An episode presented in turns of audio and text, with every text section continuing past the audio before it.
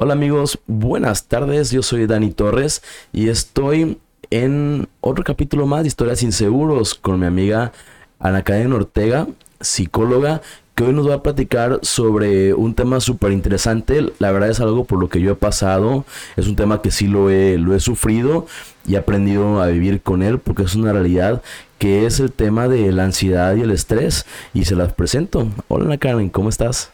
Hola, ¿cómo estás tú? Muchas gracias por invitarme y muchas gracias a todos los que nos están escuchando. Perfecto. No, pues qué bueno que estés aquí. Este, primero que nada, quiero que nos platiques un poquito sobre cuál es la diferencia entre estrés y ansiedad. Digo, en sí, sé que tienen una relación específica, pero platícanos cuándo, o sea, qué es uno y qué, y qué es otro. Bueno, estrés es más que nada como un sentimiento, realmente es algo más momentáneo, porque creo que todos hemos estado en situaciones de estrés por ejemplo, tan solo cuando éramos estudiantes que teníamos un examen pesado y en ese momento eh, estuvimos estresados todo el día, ¿no? Estudiando o al momento del examen que no nos acordábamos de alguna respuesta y entrábamos como en estrés, es este nervio de que, este, pues la presión también, obviamente se te acelera el pulso. Eh, no sé, a lo mejor sudoración, y empiezas con unos tanto sintomatología de física y como también de pensamientos, como pensamientos a, a lo mejor a veces también muy negativos. Esto es muy diferente a la ansiedad porque para un diagnóstico de ansiedad realmente tuviste que haber cumplido con ciertos criterios que se estuvieron, o sea, permanentes por mínimo seis meses. Ok, entonces el tema es de que la ansiedad es algo crónico y que, y que ya lo tienes solo así que casi que tiempo completo y el estrés puede ser algo como, como más este momentáneo, ¿no? O sea, estaba viendo por ahí que, que muchas veces el estrés está como que súper relacionado por trabajo, con escuela, pero que en realidad cualquier situación en la que te sientas apurado o en peligro es, es estresante. ¿Cómo funciona eso? Sí, por ejemplo, a mí me estresa muchísimo que me apresuren. Eh, el sentirme yo como presionada o no dueña de mi tiempo es algo que a mí me hace entrar en estrés. Sin embargo, yo no soy una persona que sufre ansiedad. Es, muy, es muy distinto porque yo duermo perfectamente, eh, como perfectamente, mis pensamientos son la mayoría positivos y tranquilos, entonces yo no, yo no sufro ansiedad pero sí tengo muchos momentos, así como tú mencionabas, que me hacen sentir estrés. Sí, no, y sobre todo que yo siento que ese tema de que lo relacionen directamente con trabajo o con, o con escuela es algo, es un concepto bastante limitado, porque te voy a poner un ejemplo. A mí me ha pasado, como tú dijiste ahorita, de que es que a mí que me apuren me estresa, por decir, a mí me pasa que me quieran obligar a estar o a convivir con alguien o que una persona constantemente esté tratando como que de, de estar, este, pues, con, no sé, puede ser con mis amigos o que siempre quiera, o sea, como que siempre quiera estar influyendo en algo en mi vida, a mí me causa estrés, ¿sí? A veces convivir con ciertas personas, familiares o también amigos, en ciertas situaciones me causa estrés.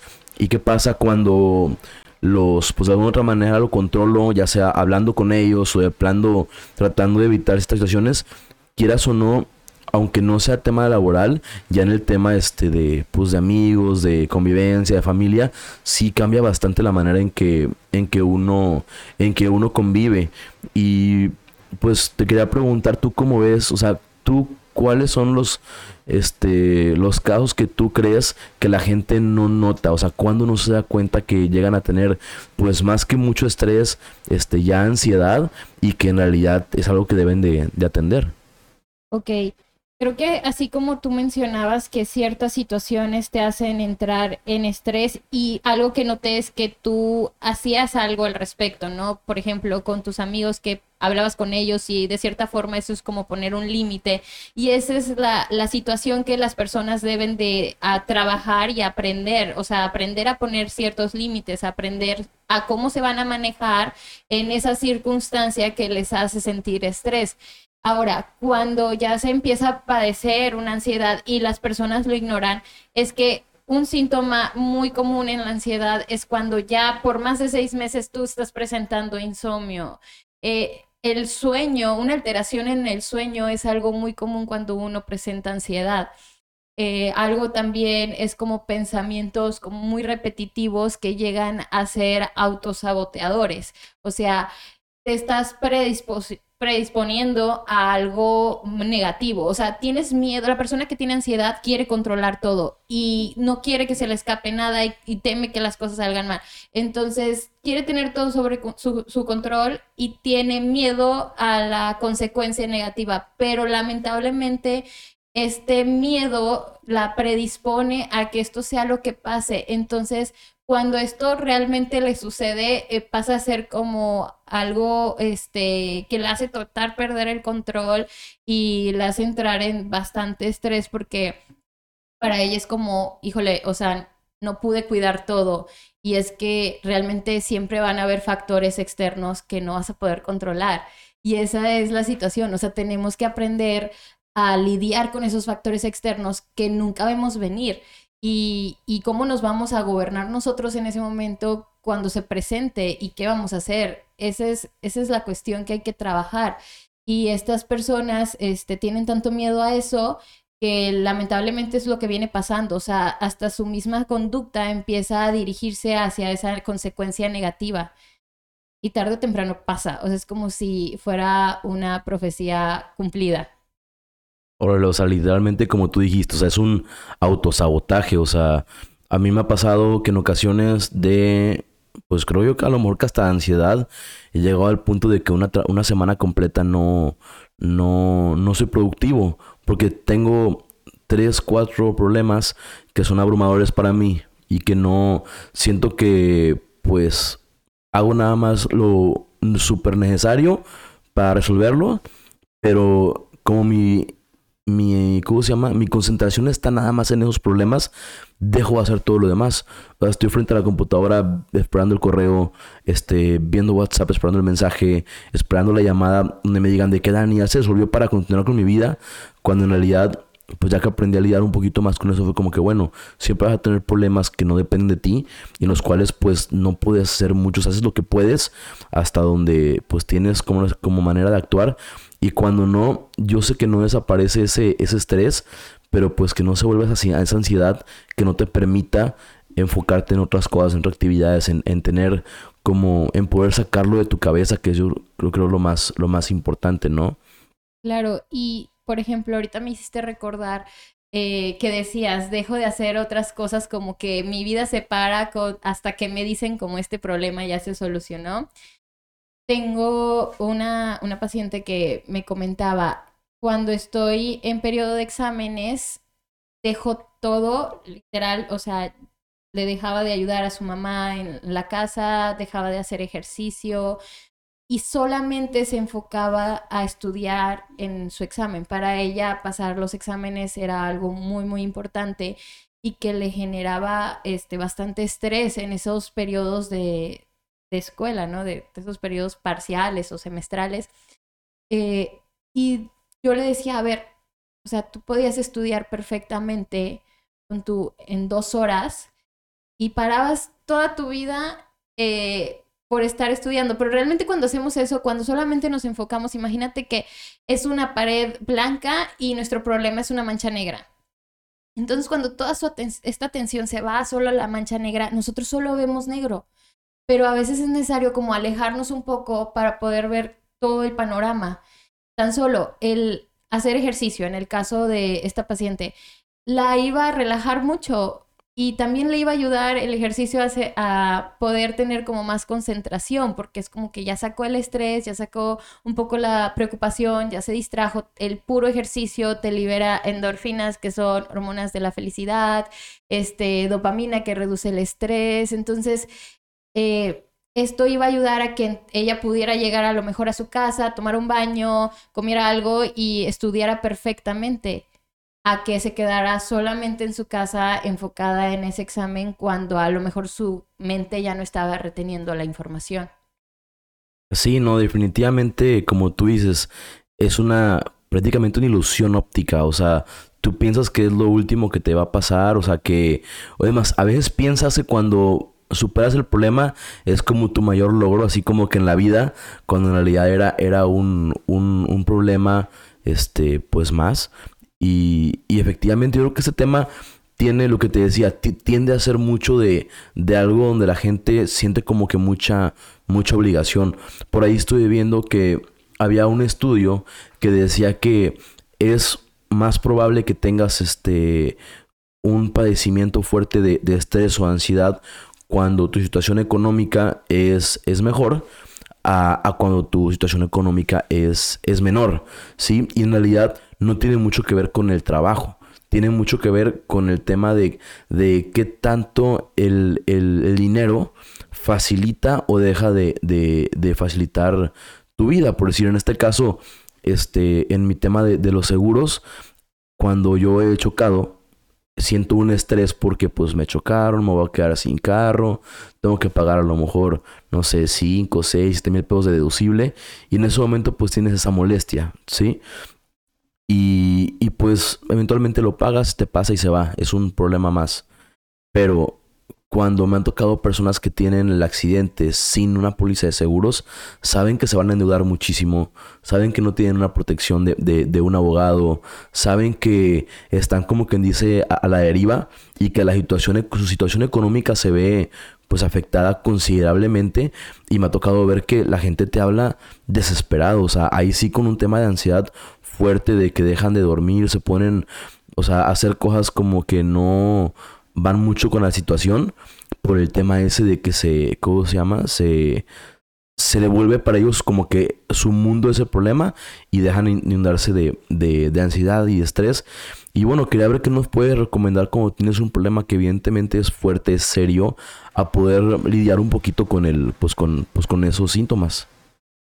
Ok, creo que las causas también eh, influyen. Por ejemplo, ahorita tú estabas hablando del tema de un choque y cuando una persona ha presenciado este un evento de ese tipo como grave, eh, ya sea que porque tú eras el que venía manejando y tú chocaste, o este para tu hermana, o sea, a veces para tu misma familia también le puede empezar a generar ansiedad porque ellas lo vivieron por medio tuyo o simplemente te enteras de una situación trágica de algún conocido y eso también son factores que pueden estar como llevándote a, este miedo descontrolado, ¿no? Y estar en un constante estado de alerta, porque finalmente eso es lo que es la ansiedad, estás como en un constante estado de alerta.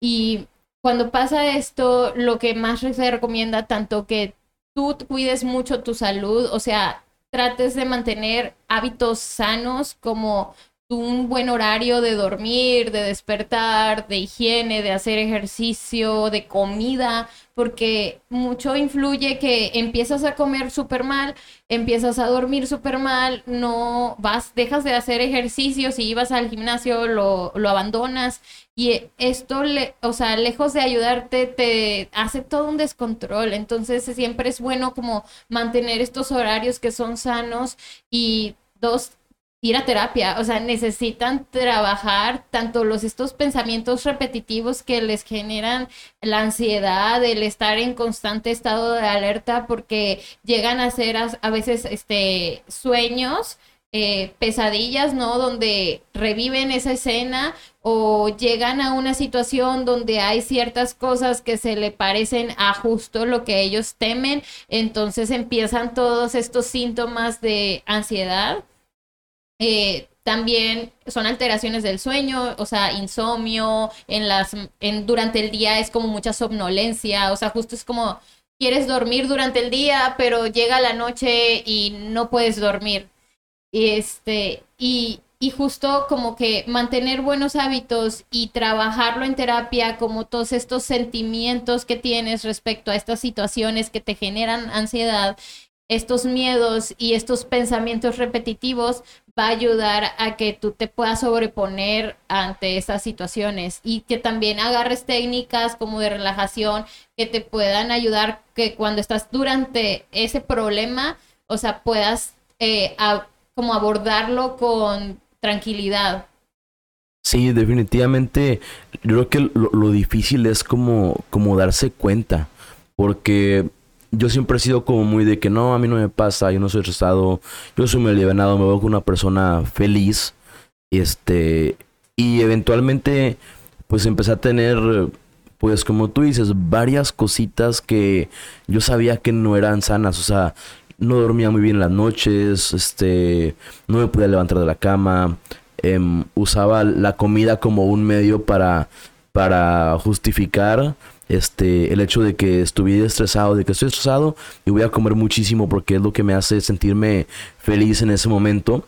Y, y definitivamente me pasó de que el típico concepto de, de, abuelita, ¿no? O sea, que te dicen de que Dani, tienes que dormir temprano, tienes que comer saludable, tienes que hacer ejercicio, por favor de que no tomes mucho, o sea, y, y, son los típicos consejos que te da cualquier doctor, digo en tu caso, en mi caso digo abuelita porque mi abuelita fue la que me dijo de que te, te veo cansado, hijo. Y yo de que, pues sí, es que tengo esto y esto y lo otro. Y fue cuando dije, ¿sabes que Ya sí me lo notan físicamente. Y evidentemente todo lo que me decía mi abuelita, yo estaba haciendo lo contrario. Fue donde dije, híjole, tengo que ir a, a, terapia, ¿no? Y te quería hacer una pregunta. También de alguna u otra manera pasa mucho que, me, como o las personas como yo, en mi caso, no nos atendemos como por, como por orgullo, ¿no? O sea, como nadie te dice, Daniel, tienes que ir a terapia, o sea, nadie te está como que dando esa recomendación, no lo tomas en cuenta. Pero, ¿tú qué recomendarías siendo como un tercero, este, decirle o para poder apoyar a una persona que tú ves que evidentemente, pues tiene, tiene un cuadro de, de ansiedad? Algo que yo siempre digo, siendo psicóloga, yo no trabajo con enfermos, o sea, yo trabajo con gente sana porque realmente eh, alguien como el típico, los que van al psicólogo están, los que van al psicólogo están locos, ¿no? Y realmente no, o sea, una persona que está fuera de su realidad no sabe que está fuera de su realidad, o sea, realmente no se da cuenta. Entonces, si ya identificaste como que hay algo en ti que quieres trabajar porque quieres vivir mejor, ese es señal de salud. O sea, psicólogo, al psicólogo van los sanos, no los, los que típicamente dicen locos, ¿no? Pero bueno, todavía existe como una falta de cultura en, en nuestro país, la verdad, eh, de asistir al psicólogo. Y el gran problema es que si las heridas emocionales pues justo no las vemos. O sea, tú puedes traer una infección en el estómago y va a ser muy evidente porque vas a tener síntomas como la diarrea o quizás vómito, fiebre y vas a estar tumbado en tu cama y dices, no puedo seguir mi día así. Y aunque emocionalmente a veces nos sentimos que no nos podemos parar o no tenemos esas ganas, eh, hay apatía, desmotivación, finalmente no es algo que físicamente veamos y como seres humanos eso se nos hace muy difícil como reconocer. Y también vienen muchos mecanismos de defensa, nuestra mente siempre nos va a estar protegiendo, pero a veces esta forma de protegernos no es precisamente sana porque no nos ayuda a tocar bien con nuestra realidad. O sea, hay que tocar. Eh, si tienes ansiedad, solamente tocando con tus sentimientos de ansiedad vas a poder trabajarla. Entonces, el ir a terapia no precisamente va a ser como magia de ya fui al psicólogo en la primera sesión, ya estoy súper bien o salí súper contento. Va a haber sesiones donde vas a salir contento, pero no todas. O sea, la verdad es que a veces también ir al psicólogo, el psicólogo es muy agotador emocionalmente y sales ahí como si hubiera sido un gimnasio emocional porque estuviste sacando muchas cosas y a veces es material al cual como recuerdos que no queremos recurrir y los bloqueamos porque es más fácil pero sin embargo nos siguen afectando en nuestro presente porque hay muchos comportamientos que no precisamente son sanos y son hasta autodestructivos, pero decimos, es que no sé por qué lo hago o ay, es que yo soy así. Pero la verdad es que es algo muy irresponsable porque entre más consciente vamos viviendo, más responsables nos vamos haciendo, pero también más libres. Y En este caso, como tú dices, o sea, ir a terapia, definitivamente uno piensa que es como ir al doctor, o sea, que vas a ir la pastillita y te vas a sentir mejor, y evidentemente no, o sea, al contrario, muchas veces te pone retos de ponerte a pensar o hacer cosas que en realidad no quieres hacer, son cosas que estás evitando por X o Y razón. Y, y, pues que sí, o sea, es un, es un, es un tema como tú dices, como de gimnasio, tienes que estar yendo y tienes que aprender a formarte con tu, con tu psicólogo para pues que eventualmente puedas tener esas, esas herramientas.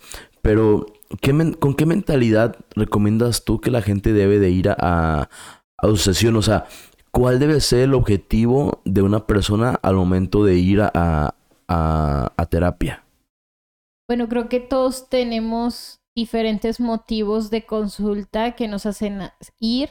Que para mí el motivo de consulta viene siendo como el dicho la gota que derramó el vaso, ¿no? Es como ese evento que dijiste ya, o sea, ya no puedo más, ¿no? Y bueno, finalmente este motivo de consulta muchas veces viene, viene siguiendo como la punta del iceberg, o sea, es lo que el paciente ve, o sea, yo puedo decir, híjole, es que ya estoy harta de cómo me pongo cuando llego a un examen porque me bloqueo y había estudiado mucho y siempre me pasa lo mismo, ¿no? Entonces llego a terapia porque ese es el problema que yo logré identificar. Sin embargo, abajo de ese problema, que ves como el iceberg, o sea, hay mucho material que te lleva a ese por qué te pones así. Y mucho está en la cuestión de los significados, o sea, a ver, ¿Por qué te bloqueas tanto al presentar un examen? ¿Cuál es el significado que le das a ese examen? ¿Qué es lo peor que puede pasar? ¿Que repruebes? ¿Cuál es el significado que tú le das a reprobar?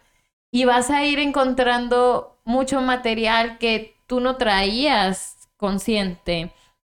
Ahora, eh, creo que los pacientes tienen que ir a terapia abiertos abiertos tanto a trabajar eh, aquello que a lo mejor no esperaban, a conocer nuevas cosas de ellos. Y creo que lo más importante es ver las cosas con esperanza, o sea, el paciente nunca se va a ir peor de como que llegó eso decía una maestra y me encanta porque el simple hecho de ir y darte un espacio en la semana, un tiempo a ti, hablar de tus sentimientos, de tus problemas, es muy liberador.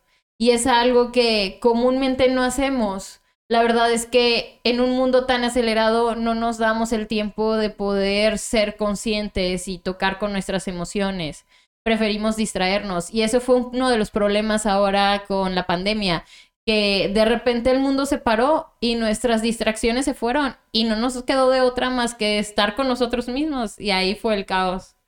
Y de hecho, siento que para muchas personas, en realidad, el, el estrés o la, ansiedad de, la pandemia no venía por el, por el tema de enfermarse, era por el tema del encierro. Sobre todo, escuché de muchos casos de, de niños que, pues, sobre todo los hijos únicos, que decían, es que no convivo con niños, es que no salgo con nadie, que empiezan a tener como ese, esa reacción de, pues, de tristeza y que se convierte luego en, en, un, en un deseo que ellos tienen de volver a ver gente, de volver a salir a jugar, de ver a sus amiguitos que los veían a lo mejor por la computadora cuando estaban en su clase, pero pues que no podían jugar con ellos en, en realidad.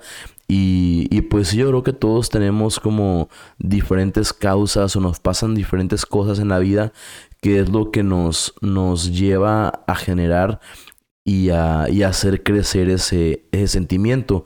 Creo que en, resumidas cuentas, cuando es estrés es algo todavía controlable y cuando es ansiedad es algo cuando ya, ya no puedes ahora sí que con un curita tapar o, o curar, o sea, es algo que como tú dices, tienes que tener esa terapia que, que te ayude. Y, y la pregunta va a, relacionada ¿Cómo son los mecanismos o cuáles son los mecanismos de, pues no sé si de defensa o de curación o cómo les puedas llamar, que utilizas para las personas con, la, con las que trabajas? Algo que ayuda mucho, la verdad, es, eh, te digo, los buenos hábitos es clave. O sea, no va a funcionar si tú no empiezas a manejar como un horario con buenos hábitos. Y el hacer una actividad que te guste, por ejemplo, hay personas que tocan instrumento otras que pintan, eso es algo que ayuda bastante y el tomarte un tiempo en tu día, ya sean, aunque sean 20 minutos, pero hacer esa actividad que te gusta hace mucho la diferencia. Algo también que ayuda mucho para las personas con ansiedad es ejercicios de respiración. Eso es como algo muy recomendable y el poder tocar con tu respiración, ser consciente de tu respiración. Muchas veces ni siquiera algo tan básico y automático, ni siquiera sabemos cómo lo hacemos o no lo hacemos bien. Y eso es algo que ayuda tanto a relajarte, eh, estar consciente, eh, estar como en un estado más templado y también ayuda mucho para dormir bien. Por ahí escuché, eso sí tiene mucho tiempo que lo, que lo escuché, no lo leí, un artículo que decía que una gran parte de la adicción al cigarro, aparte de la nicotina, es que en realidad las personas que están fumando están haciendo esos ejercicios de respiración, digo, con humo, con alquitrán súper malo, pero que de alguna u otra manera esa actividad, esa acción de estar haciendo las respiraciones, de que estaban pasando el aire, este, y están haciéndolo conscientemente, con una tranquilidad y como una actividad como de, de ocio, tenía también mucho que ver con el tema de que de que fuera tan adictivo. O sea, si la sustancia tiene cuenta, es una parte de eso, pero también la, respiración, o sea, el hecho de tener que te dé esa calma o que les dé esa calma después de, de fumar es, e, e, era parte de, de eso. Y bueno, ahora nos traías un tema preparado, que vienes con tu cuaderno y todo. Este, y quiero que me platiques qué es lo que nos quieres, que, que nos quieres contar. Ok.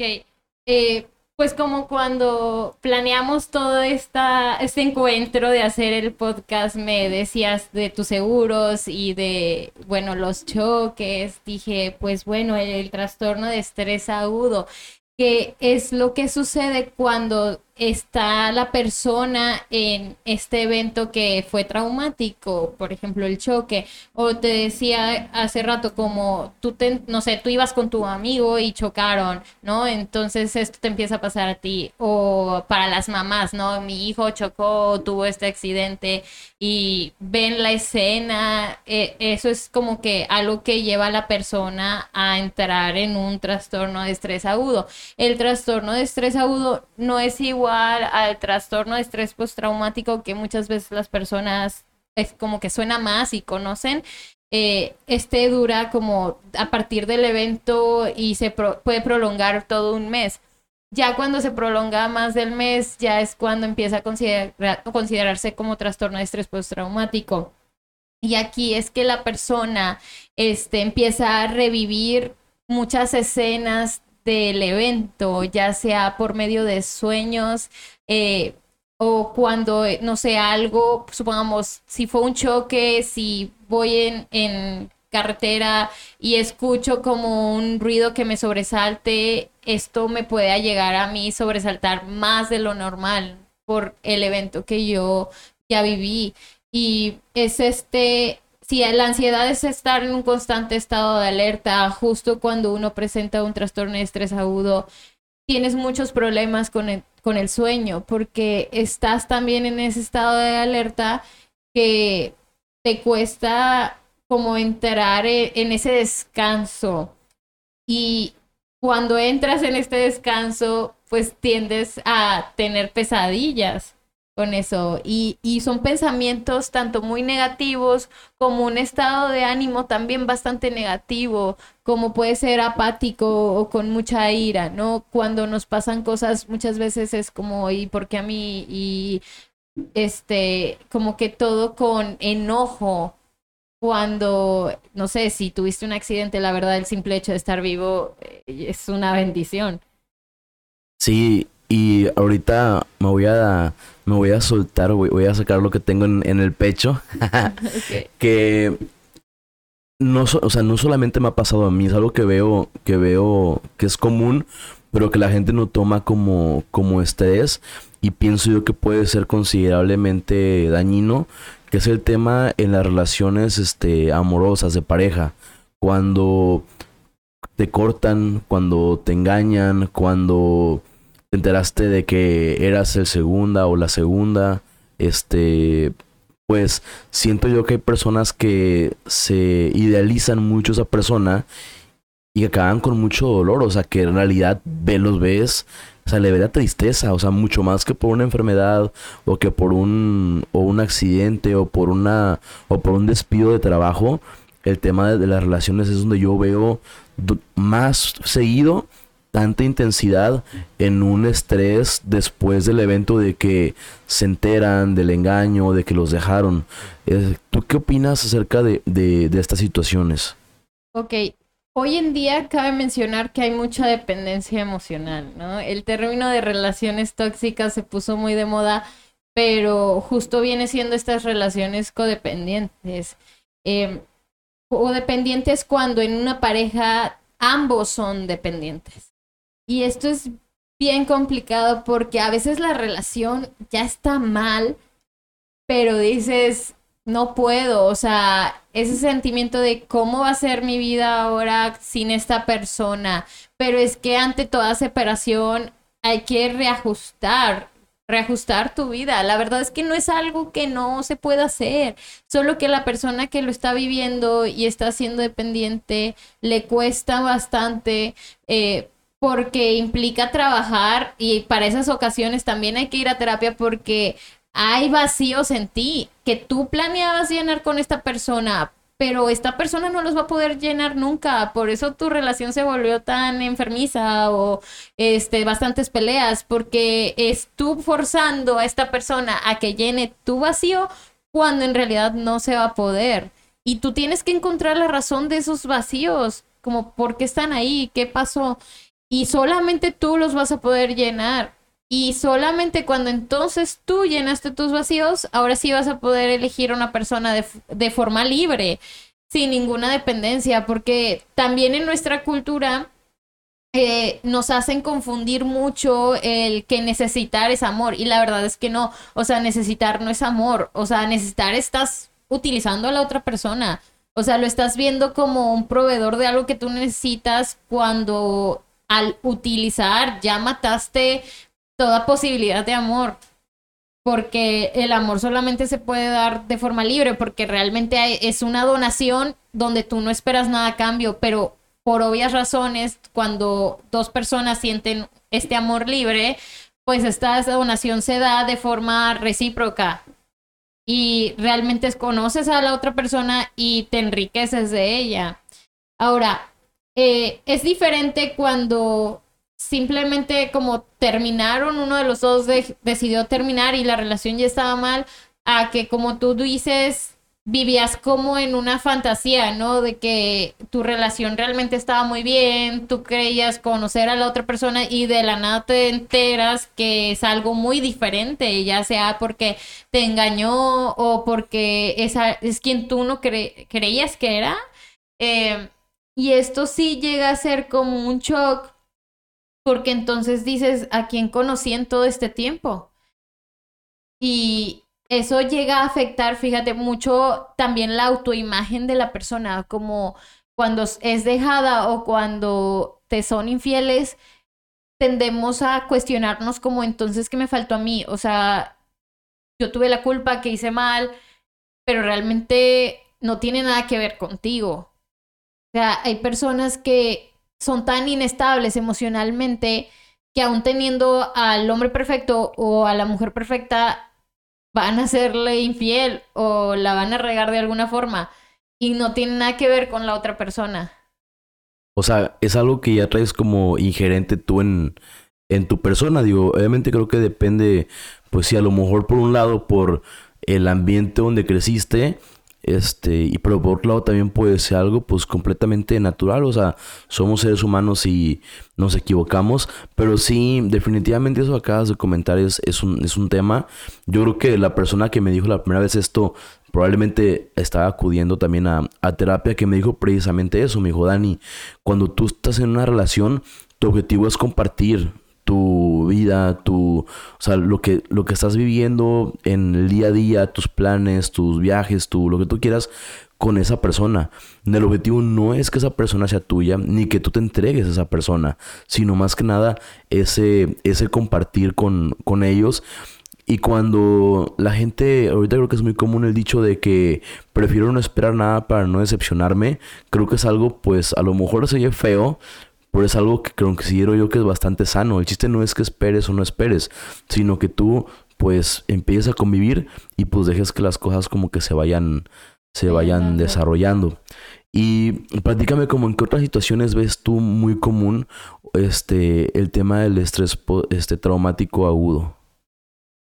Pues bueno, puede ser eh, tanto un accidente como, por ejemplo, las violaciones también, eh, o a veces las, o sea, las personas que se dedican como los policías a estar como constantemente en escenas de justo estos eventos traumáticos, a ellos también les pasa, ¿no? O las personas que son, por ejemplo, eh, médicos forenses o, no sé, esos que van como en las películas a investigar como los crímenes, ellos también pueden estarlo eh, padeciendo porque están en un constante eh, vivir estas escenas traumáticas. Y Fíjate que ahorita con este con el tema del que es creo que 9 de marzo, el tema del Día de la Mujer, hubo muchísima propaganda, publicidad o bueno, campañas de concientización que me hicieron a mí este pues recapacitar qué es el objetivo de, eso, de ponerte en los pies de, de una mujer. Em, y el tema era pues precisamente, o sea, de que las miradas, los comentarios, sentirte en riesgo, en muchas situaciones en las cuales un hombre no se sentiría. Em, ¿Crees tú que sea de alguna u otra manera, por lo menos en la sociedad, este, ese tema de, del machismo o de, o de que las mujeres sienten inseguridad, algo que pueda causar un, un, un, ¿cómo se llama? Un trauma. Claro, o sea, tan solo como en nuestra sociedad, que por cultura sí hay, sí hay machismo y que hay bastante inseguridad y constantemente se ven en las noticias desaparecidas, casos de feminicidios, y que sin duda eh, le pasa ya sea a tu amiga, tu amiga es la que desaparece, o no nos vamos lejos, o sea, que saliste al antro y que a tu amiga le metieron algo en la bebida, ¿no? Y, y a lo mejor puede que no le hicieron nada porque a lo mejor nunca se quedó como sola, más que vieron como todos los síntomas que hubieron después. Pero cuántas personas me imagino que no han encontrado sí solas y fueron violadas este, en una salida a un antro, ¿no? Y, y claro que vivir esto constantemente como mujer y estar eh, como en, como con la noción de que a diario pasa y que le pasó a fulanita y le pasó a sutanita te hace estar a ti con un miedo constante. Y claro que puede generarte esta ansiedad al momento de salir a la calle. Oye, y otra pregunta, otro tema que también creo que es bastante polémico. Te voy a dar mi punto de vista antes de que, de que des tu opinión. Este, el tema de los medicamentos. Sé que sobre todo, bueno, en México no tengo la menor idea, pero en Estados Unidos es un problema y es una realidad, no es algo que nada más salga en las películas y en las series. El tema de los medicamentos y las sustancias que se consumen para controlar este estrés y, ansiedad.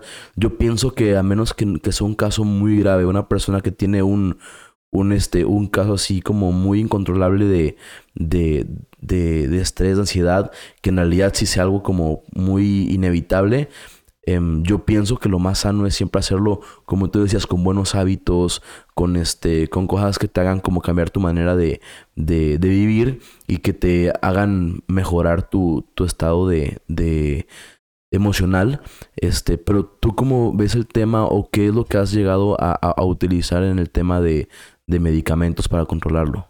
Mira, los psicólogos no podemos recetar, eso lo hacen los psiquiatras, pero sin duda es, sí es necesario en muchas ocasiones que cuando ya tienes un diagnóstico de ansiedad, sí recurras tanto a terapia psicológica como terapia psiquiátrica. Y a veces se le teme a la terapia psiquiátrica, ¿no? De, de poder estar medicándote pero es necesario porque tu cerebro funciona por medio de neurotransmisores. Entonces, una baja en alguno de ellos ya te provoca todo un descontrol. Entonces, lo que va a hacer el medicamento es justo equilibrar todos estos estas dosis de neurotransmisores. Entonces, eh, a veces es necesario porque si ya el paciente, por ejemplo, no ha dormido en más de cinco días, es algo alarmante y necesita dormir.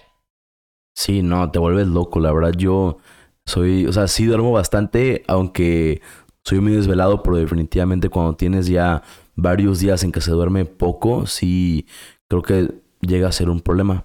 Siento que nos aventamos este, este, podcast al revés, nos fuimos directo al tema, luego empezamos con casos y, y ahorita lo que te quiero preguntar es eh, un poquito más sobre ti, Ana Karen. ¿Cuál es tu, tu objetivo como psicóloga y cuál fue la razón por la cual decidiste estudiar esto y dedicarte a esto? Ok, yo estaba la verdad súper chiquita cuando me di cuenta del poder de, de la mente, literal, de, de tus pensamientos. Y yo creo que tenía como 12 años, ¿no? Y, fue entonces cuando empiezo a leer temas relacionados a, la psicología. En ese tema, en ese momento empecé como más temas de autoestima y, y yo lo quería aplicar en mí porque finalmente estaba entrando a la adolescencia y había muchas cosas que yo no entendía y, y como que de cierta forma lo empecé porque yo lo necesitaba, ¿no? Empecé a leer e investigar porque yo lo necesitaba. Y la verdad es que también eh, yo era gimnasta, entonces el tema de los pensamientos, pues te digo que me di cuenta que era súper importante, ¿no? Porque esta presión que tienen al momento en que viene una competencia, al momento en que sales ya a que sales en acción y gente te está viendo, como el lograr tener un autocontrol tuyo, eh, es, es complicado y es algo que necesitas aprender. Y estos pensamientos te pueden hacer que en el momento tanto se te olvide toda la rutina o justo lo que no quieres que pase, pues pasa, ¿no? Que es te equivocas o te puede hasta suceder un accidente porque no hiciste bien el, ejercicio. Eh, entonces empiezo a investigar sobre este tema, lo empiezo a aplicar más en mí, logro entender muchas cosas porque me doy cuenta que juzgar es bien fácil y muchas veces podemos decir, es que fulanita me cae gorda porque es bien así, o sutanito me cae súper gordo porque, no hombre, dice pura tontería, o X se comporta de esta forma. Pero detrás de todo comportamiento hay una historia y eso es lo que las personas ignoran.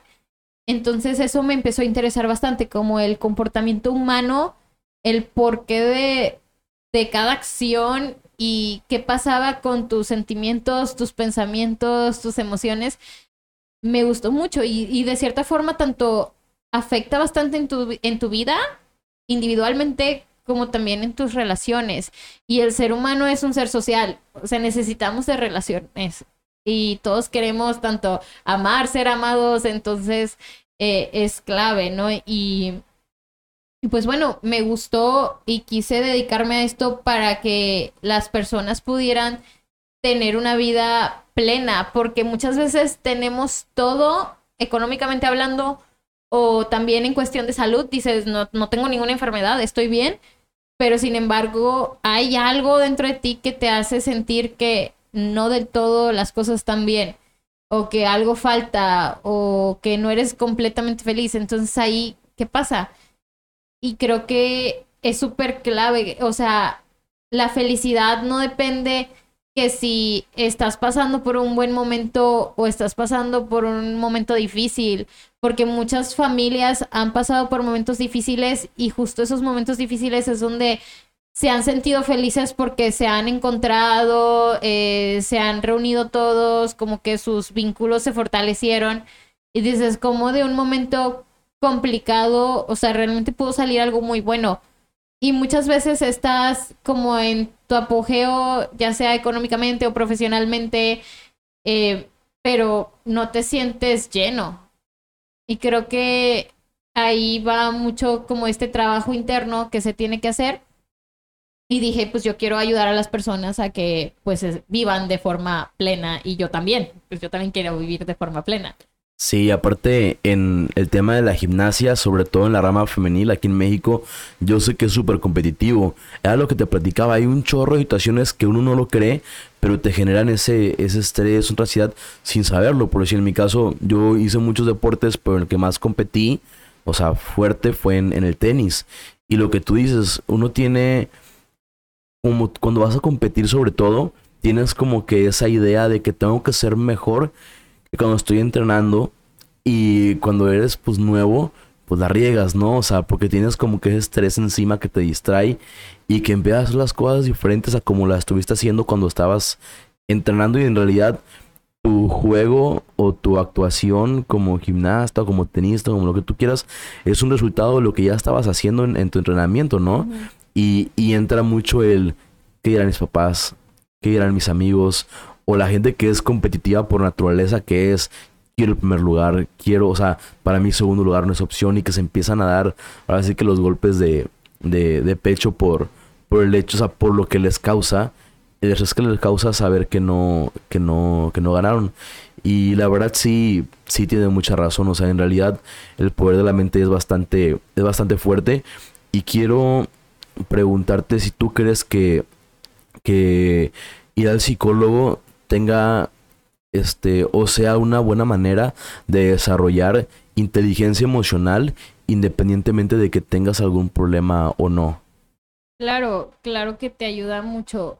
Eh, una vez, de hecho, esa pregunta me la hicieron en mi Instagram, em, que si, aunque tú sintieras que no tienes ningún problema, que sí es bueno ir al psicólogo y creo que siempre es bueno porque el simple hecho de darte un espacio para hablar de ti, te vas autodescubriendo y eso es bastante sanador, liberador y ayuda también mucho a que tus, tu, toma de decisiones puedan ser con un discernimiento basado en tu voluntad y realmente como en este beneficio que te va a dar a largo plazo y no por cuestión impulsiva. Y es que también muchas veces nos sentimos bien, pero ay, es que la mente nos juega, ¿no? Entonces, realmente no se sabe. Puedes decir, es que yo estoy bien, pero no se sabe, tipo, ¿por qué no abrirte a vivir este proceso terapéutico y ya un profesional te va a evaluar y si el profesional ve que tú posees las herramientas necesarias como inteligencia emocional eh, suficiente para manejar las situaciones de tu vida por ti solo, pues te va a dar de alta. Oye, este, pues padrísimo, la verdad que yo creo, o sea, toqué este tema no tanto por, por, el tema de, los seguros, sino porque pues platicar con, una, con una psicóloga con experiencia como tú y que y, ver que es un tema como muy muy común pero que realmente no se trata fue lo que me llamó la atención y por la razón por la cual principalmente te pedí que tocáramos este tema. Este, y pues antes de, irnos, em, te quiero dar la oportunidad de que nos comuniques algo que tú pienses que, nos puedes dejar como, como enseñanza, tanto a las personas que están yendo a, este, a, un tratamiento, como a las personas que, que no. Ok, a las personas que están yendo a un tratamiento, les quiero decir que felicidades, o sea, ya comenzaron y es la mejor decisión y la mejor inversión que se puede hacer. Creo que muchas veces tendemos a decir, es que está súper caro ir al doctor o está súper caro, no me alcanza para pagarme una terapia, cuando en realidad si hacemos la cuenta, ese mismo dinero eh, lo gastas en otras cosas. Solo es cuestión de prioridades y siempre se puede. O sea, tengo una paciente que vende empanadas y con eso me paga la consulta, por ejemplo.